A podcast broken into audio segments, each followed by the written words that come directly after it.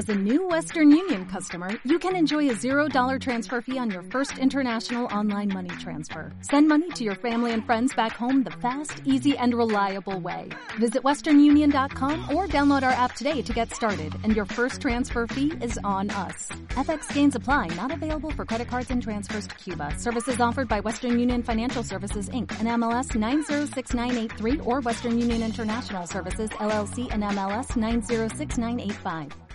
Curso de Filosofía. La Biblia del Materialismo de Ludwig Wigner. Un saludo amigos, de nuevo estamos una semana más con vosotros y aunque es verdad que tenía en mente pues pasar a hablar de los materialistas y positivistas italianos del 19, me ha parecido interesante que eh, hablemos un poquito de lo que se denomina la Biblia del materialismo, de Ludwig Wigner, uno de los más eh, serios exponentes, junto con Heckel, de toda esta corriente, que ya habíamos visto, ¿verdad?, que tenía sus eh, diferencias profundas con el marxismo. Y también hay que decir que es una, uno de los sustentos eh, doctrinales del liberalismo, el positivismo en realidad. Hoy en día tiene una gran difusión porque los que ganaron la Segunda Guerra Mundial fueron liberales y comunistas y por lo tanto pues lógicamente los vencedores no solamente imponen la historia, su visión de la historia, sino también su exportan su cultura. Así que pues vamos con esta curiosa obra que en realidad es fuerza y materia muy famosa en su momento, como también lo fue, y quizás más, la obra Los enigmas del mundo de Heckel. Pues vamos a dar lectura de, de la exposición que nos da Teófilo Urdano en su Historia de la Filosofía, Biblioteca de Autores Cristianos, tomo quinto, está en venta, puede adquirirse fácilmente y es muy recomendable. Así que sin más, entramos en materia.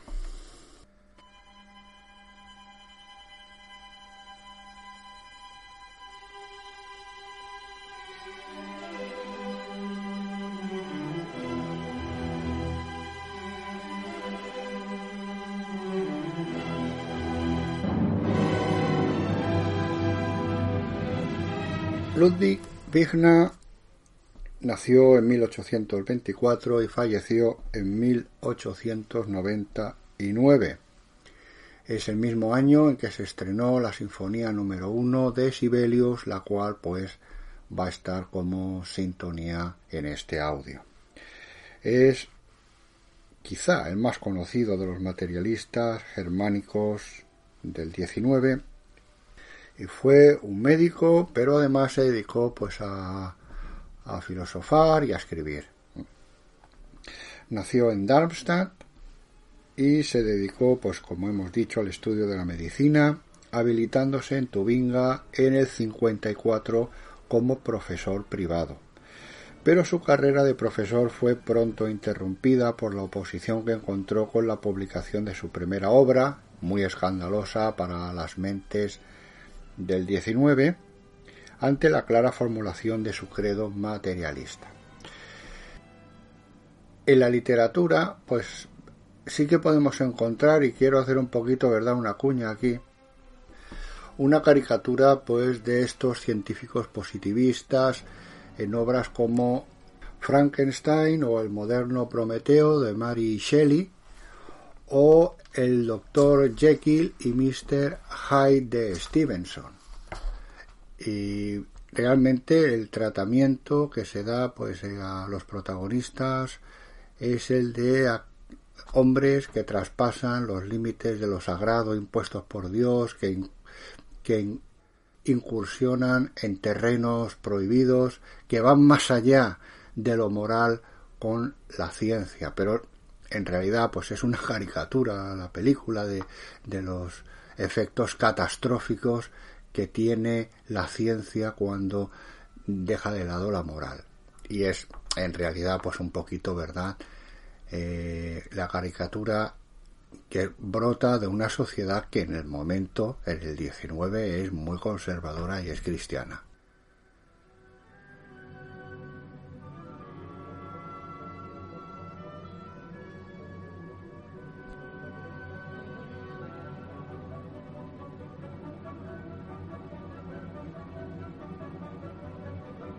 Y nada, pues vamos a entrar ya en a conocer un poquito pues esta obra Fuerza y Materia de, eh, de Ludwig.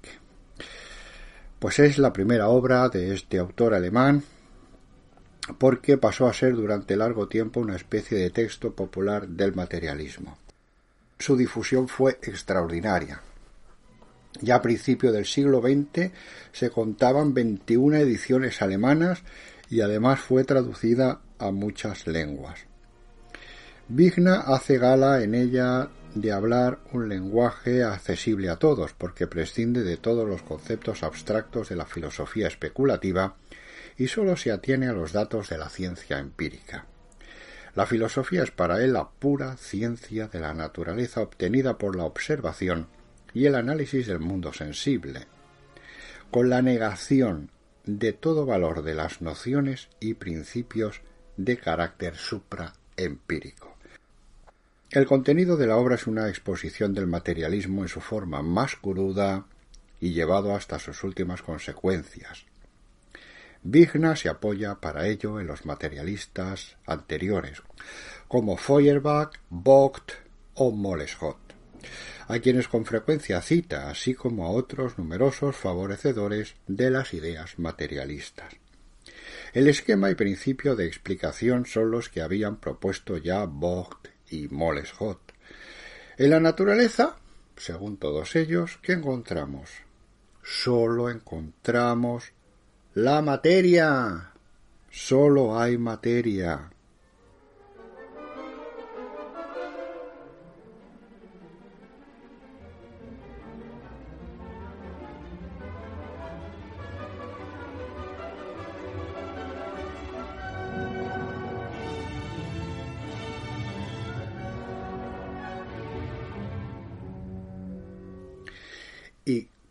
Esta materia implica una fuerza, el conjunto de fuerzas físico-químicas y electromagnéticas que obran en los movimientos de átomos y moléculas y producen las combinaciones de los cuerpos.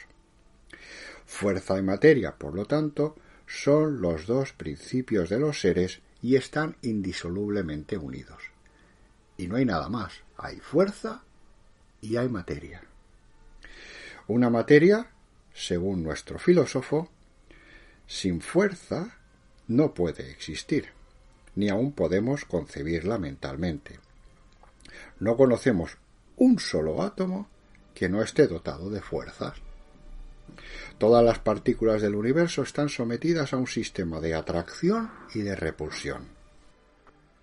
Asimismo, la noción de una fuerza sin materia es igualmente absurda e infundada. Las fuerzas no pueden existir separadas de la materia, ni actuar solas, sino en la materia. Por eso los sabios han de definir la fuerza diciendo que es sólo una propiedad inherente a la materia, y la materia no puede existir sin sus propiedades. Nuestro médico exclama triunfante ¿No hay fuerza sin materia? No hay materia sin fuerza. Si se les considera separadas, no son más que abstracciones vacías de sentido. Nuestro alemán no entiende de analogías filosóficas. Su noción de fuerza material es equivalente a la de cualquier principio motor o activo, o a veces la confunde con los modos diferentes de movimiento de la materia. Por eso, desde su primera afirmación del binomio materia-fuerza, ya concluye en todas las consecuencias de su materialismo, una fuerza separada, absoluta y creadora del mundo, para él es un absurdo. Y dice así en una larga cita de su obra Fuerza y Materia. ¿Cuál es la consecuencia filosófica que se deduce de esta noción tan natural como sencilla? Que los que hablan de una fuerza creadora que hubiese formado el mundo de sí misma o de la nada, ignoran el primero y más elemental principio del estudio de la naturaleza basado en la filosofía y en el empirismo. ¿Cómo habría podido existir una fuerza que no se hubiera manifestado en la materia misma, sino por el contrario, la gobernara arbitrariamente? Con mayor razón todavía no se comprende que esas fuerzas pudieran, dada su existencia independiente, penetrar en la materia informe y sin leyes para producir el mundo. La nada es una quimera que rechaza la lógica y los hechos. El mundo, o la materia con sus propiedades, a que damos el nombre de fuerzas, ha debido existir y existirá siempre. El mundo no ha podido ser creado. La materia, por lo tanto, es inmortal y eterna. Desde la formulación por Lavoisier del principio de la conservación de la materia, ya la ciencia admite generalmente esta verdad, nota vigna, que no repara en distinciones metafísicas. Todos los átomos de los distintos elementos permanecen inalterables en las infinitas combinaciones de los cuerpos. También la fuerza es tan indestructible, tan imperecedera, tan inmortal como la misma materia. Las diversas fuerzas que operan en el mundo sufren continuas transformaciones de unas en otras, pero no se pierde ni una parte mínima de fuerza, pues el resultado de todos los cambios da una equivalencia perfecta. Era asimismo conocido el principio general de la conservación y transformación de la energía, ya enunciado por Mayer en 1845. En la naturaleza, pues, nada se pierde, nada se crea. Pero nuestro alemán y los suyos resulta que dan un valor absoluto a este simple principio físico y traspasando los límites del método científico, concluyen que el mundo, donde sus elementos de materia y energía son naturalmente indestructibles e invariables, no ha tenido principio ni fin. Es un presupuesto gratuito, contrario no sólo a la doctrina de la Iglesia, sino también en las mayores síntesis filosóficas. Platón, Aristóteles, los estoicos, Tomás de Aquino, San Buenaventura, Duns Scoto, Descartes, todos ellos admiten un principio supremo del cual viene este mundo.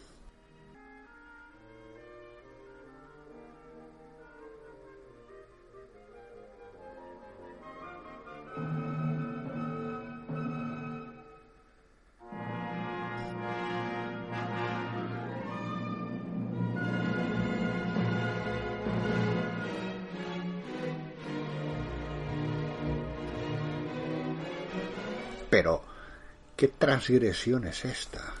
¿Qué locura es esta de los positivistas del XIX? ¿De dónde viene todo este rencor hacia la metafísica? La idea, ya formulada por Molescott, de una circulación perpetua de fuerzas y de elementos de la materia en un mundo cerrado que existe por sí mismo, sustituye así a la de un principio creador. En consecuencia, también afirma que el mundo es infinito, pues si la materia es infinita en el tiempo, es decir, inmortal, tampoco tiene principio ni fin en el espacio. La ciencia no ha encontrado límites al espacio, y además es imposible limitar el espacio infinito, pues lo finito en el espacio sería la nada. Este universo materialista está únicamente regido por leyes eternas e inmutables según un determinismo ciego e inflexible y, e inexplicable en realidad. En el mundo todo se ha verificado a consecuencia de la necesidad más rigurosa, insiste apelando a Vogt. Por lo mismo, también se ha de afirmar la universalidad de las leyes de la naturaleza, porque estas leyes no se circunscriben a la Tierra, sino que extienden su acción uniforme por todo el universo, como lo evidencia la ley de la atracción universal. El mundo es un todo infinito, compuesto de las mismas materias y dirigido por idénticas fuerzas. Nuestro médico, falto de todo interés y comprensión filosófica superior, realmente no le interesaba para nada la metafísica, no se pregunta cuál es el origen o quién ha impuesto ese orden inalterable en el mundo. ¿De dónde viene ese orden inalterable, tan perfecto, tan bien hecho? Como tampoco se preguntaba por la esencia de la materia, la sustancia, la forma, el género, la especie, todo lo tira por tierra, pero simplemente con una, una animosidad, un odio, con una gran falta de respeto hacia la sociedad del momento.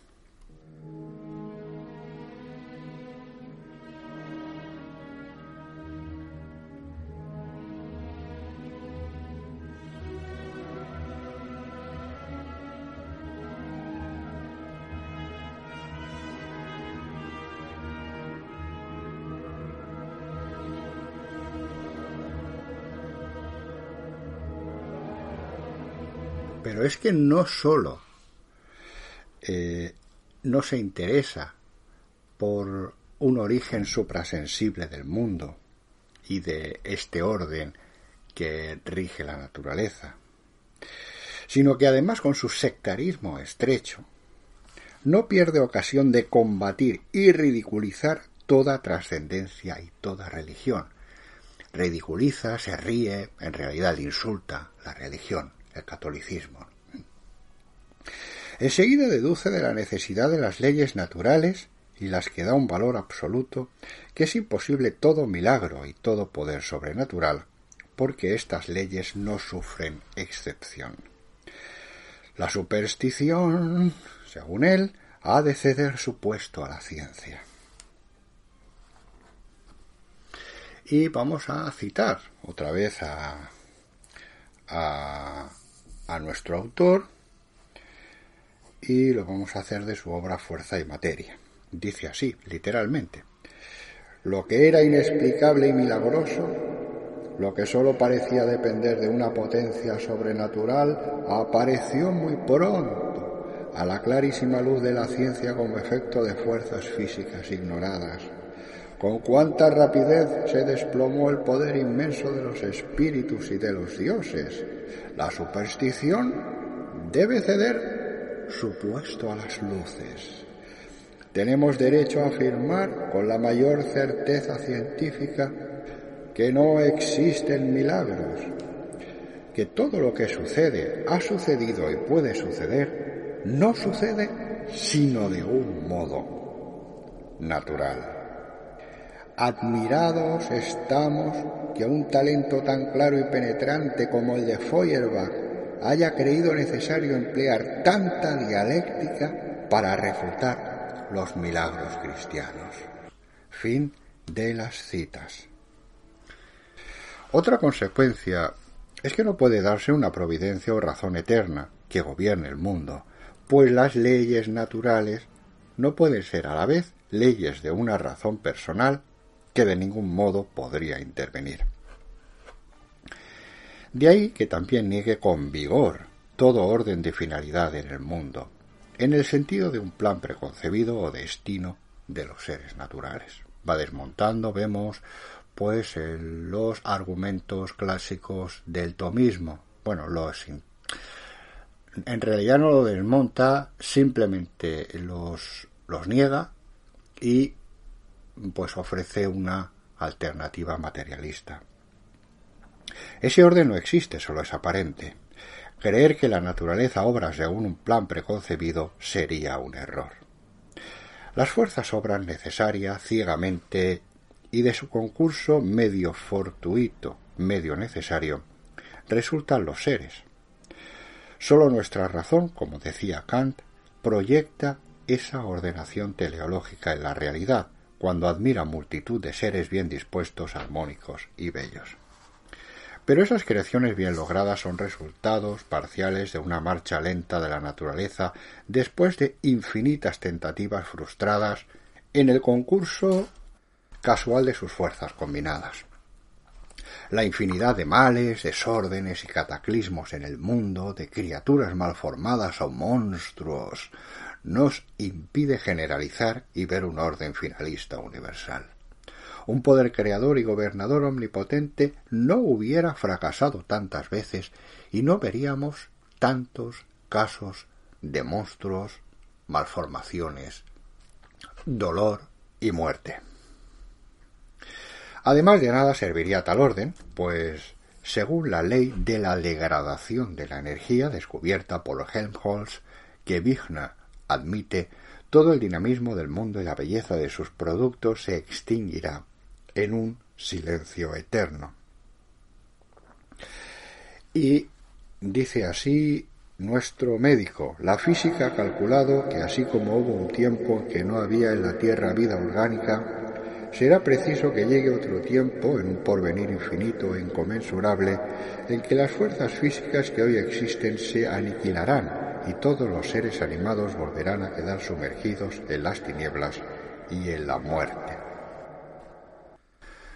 ¿Eh? Una especie de retorno al caos, una idea que había tenido pues algunos de los presocráticos, pero ojo, en ese momento no se había distinguido todavía en la historia el pensamiento entre espíritu y materia. Era normal que, que diesen un poquito de, vamos a decir, pues palos de ciego, que solemos decir, que hiciesen tentativas pues eh, eh, con su pensamiento primitivo, pero después de tantos siglos de haber llegado a una cumbre y a una gran síntesis del conocimiento como se hizo en el siglo XIII, de siglos y siglos de acumulación de conocimiento, se tire todo por tierra y volvamos pues a aquellos, eh, aquellas doctrinas tan, tan simples, ¿verdad? Y tan primitivas.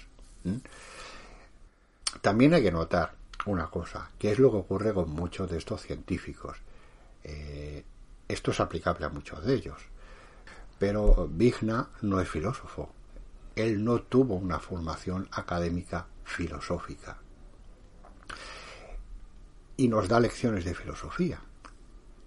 Eh, es algo peligroso una persona, entraña un riesgo sin formación, que sí que lee muchos libros, pero sin formación, sin haber pasado por la universidad, pues que nos quiera dar lecciones, ¿no? Imaginemos, pues al revés, un filósofo pues que sus ratos libres eh, eh, eh, lee libros de medicina y, va haciendo prácticas de medicina, pues hace sus tratamientos y pues diríamos esto es un peligro este hombre, ¿no? Se dedica a vacunar, se dedica a hacer pequeñas intervenciones quirúrgicas solo porque ha leído libros y es inteligente sin haber pasado por la facultad. Esto es un disparate realmente. Estos médicos metidos a filósofos.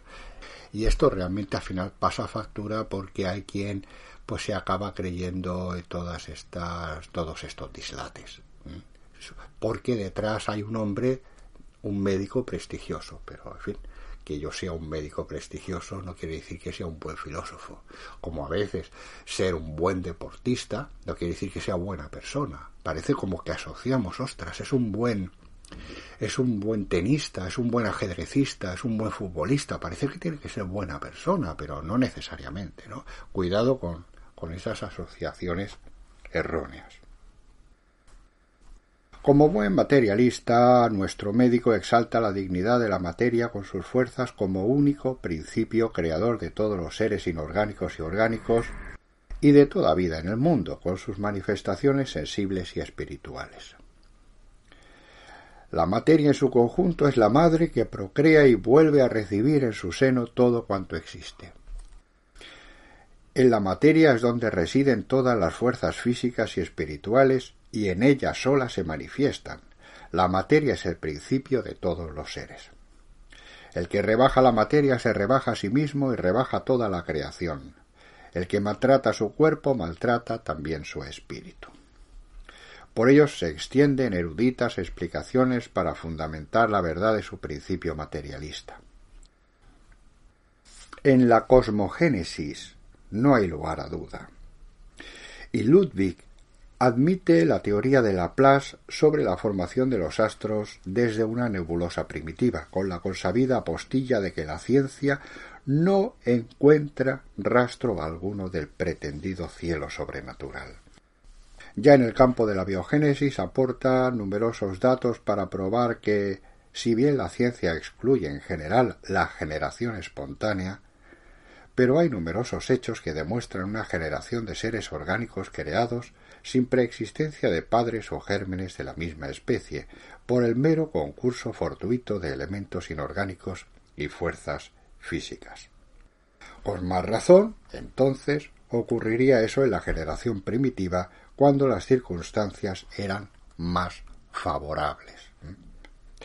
Así pues, la vida en los primeros vivientes se originó de la materia inorgánica, de esa sopa primitiva, por una excepcional combinación de sus fuerzas, y el desarrollo sucesivo de las especies vino en periodos infinitos de tiempo, merced a las variaciones del clima y demás condiciones ambientales. La ciencia muestra que la evolución de la vida no sólo se verifica por grados insensibles dentro de las especies, sino también por saltos, según una ley de metamorfosis.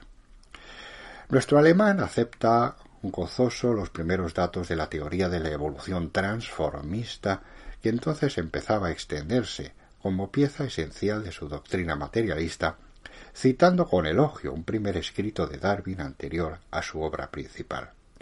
Ella corroboraba su tesis básica de que en ningún caso la creación de los seres vivos se ha realizado por intervención de una fuerza exterior o por la acción de una inteligencia. Esto, pues, es lo que hoy en día se enseña y en realidad hay una gran carga ideológica detrás. Se nos enseña como la gran verdad, pero en realidad, pues es, como he dicho antes, uno de los pilares del liberalismo, el positivismo y el materialismo. La antropología la construye Vigna sobre la misma base crudamente materialista. Ante todo rechaza la fuerza vital que los vitalistas empleaban para explicar los fenómenos de la vida como una ficción o idea mística contraria a la ciencia. Las actividades de los vivientes se han de explicar por los mismos elementos y fuerzas físico-químicas del mundo inorgánico. La vida no es más que el producto de la acción común de esas mismas fuerzas. Pero sólo por su prejuicio materialista y contra toda la ciencia biológica puede nuestro doctor sostener que esas sustancias y fuerzas físico-químicas tengan el mismo modo de actuar y se comporten según iguales leyes en los organismos vivos que en la materia inorgánica. Su materialismo fisiológico, como él lo llama, le lleva a concluir que no hay diferencia esencial alguna entre el mundo orgánico y el inorgánico. El hombre, por consiguiente, como los demás vivientes, ha sido creado por la materia con sus propias fuerzas. El desarrollo de las formas orgánicas ha culminado desde los mamíferos superiores por medio de fuerzas físicas extraordinarias y de un tiempo infinito en la formación de ese animal superior que es el hombre. La prueba de esta evolución transformista la centra Ludwig en el análisis de la conexión y dependencia inseparable entre el cerebro y el alma, expresión de la inteligencia humana. Todas las modificaciones de la sustancia cerebral tienen por efecto otros equivalentes cambios en la conciencia y el pensamiento. De ahí concluye. El cerebro es el asiento y el órgano del pensamiento. Su magnitud, su forma y su composición están en razón directa de la magnitud y fuerza de la inteligencia que en él reside. Por lo tanto, las especies animales difieren fundamentalmente por el mayor o menor grado de desenvolvimiento de su órgano cerebral, y cuando el desarrollo del cerebro en la escala animal llegó a su forma más alta de volumen y organización, apareció la inteligencia y con ella el alma del hombre. Es, por lo tanto, lícito concluir que el alma sea producto de una composición específica de la materia, o, en la formación del alma de combinaciones materiales.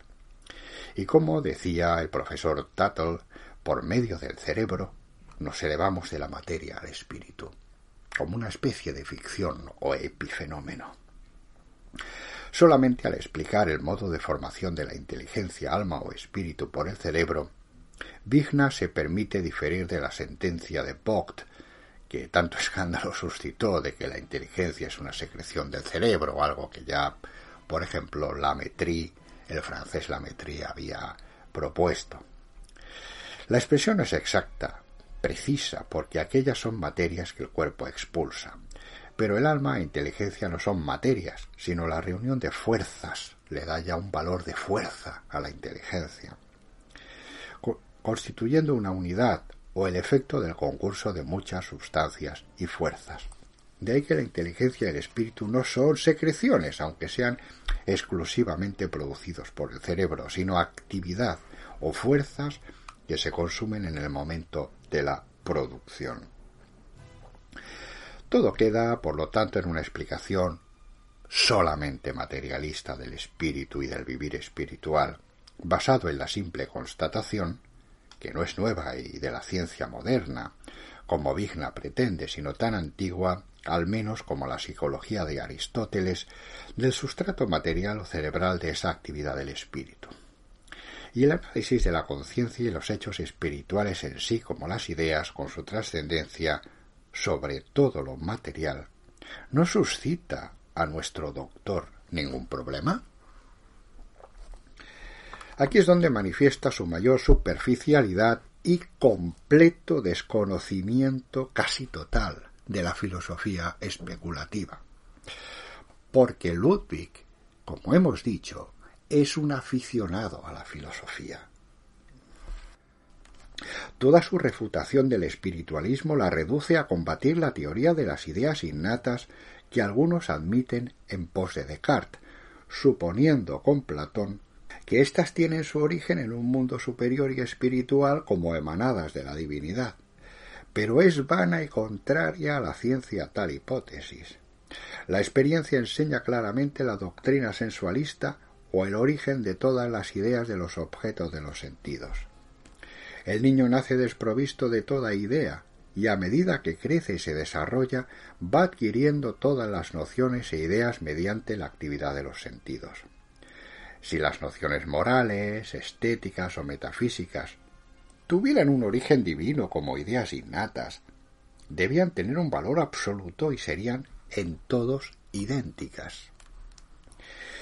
Y Vigna pretende probar por datos de la etnología la extrema variedad de las ideas morales o estéticas de los pueblos antiguos, siendo por tanto nociones relativas que dependen de las costumbres y educación. Lo que en unos dice es tenido por crimen, en otros es aprobado como bueno. Los principios morales no encierran nada fijo e invariable, sino dependen de los tiempos y circunstancias. Se concluye, por ende, que las ideas metafísicas no tienen valor alguno absoluto, ni realidad fuera de los límites del mundo sensible. Aquí en realidad lo que está haciendo es una mezcla, una gran mezcolanza de distintos elementos para llegar a una conclusión en realidad que no está nada probada y no ha ido a refutar los grandes sistemas especulativos europeos no ha refutado a Santo Tomás directamente, no ha refutado su gran síntesis de, de, dos milenios que, supone la filosofía escolástica. Simplemente, pues, eh, caricaturiza al contrario y dogmatiza su sistema. Algo, pues, muy, muy anglosajón en realidad. Ya aparece con Bacon esa mentalidad dogmática es el porque yo lo valgo, porque yo lo digo, porque lo anterior no vale nada, lo mío vale mucho, sin realmente, sin rigor, sin ningún rigor, como era tremendo en, los tiempos de la Universidad de París el siglo XIII, con qué rigor se examinaban las objeciones del contrario y con gran meticulosidad se, se respondían o se intentaban responder, pero se buscaban argumentos mediante una forma silogística. Eh, está la degradación que vamos viendo del pensamiento. ¿no? En, en, Europa poco a poco vemos cómo el pensamiento se sectariza, se degrada y al final pues está al servicio de ciertas personas al final con ambiciones de poder.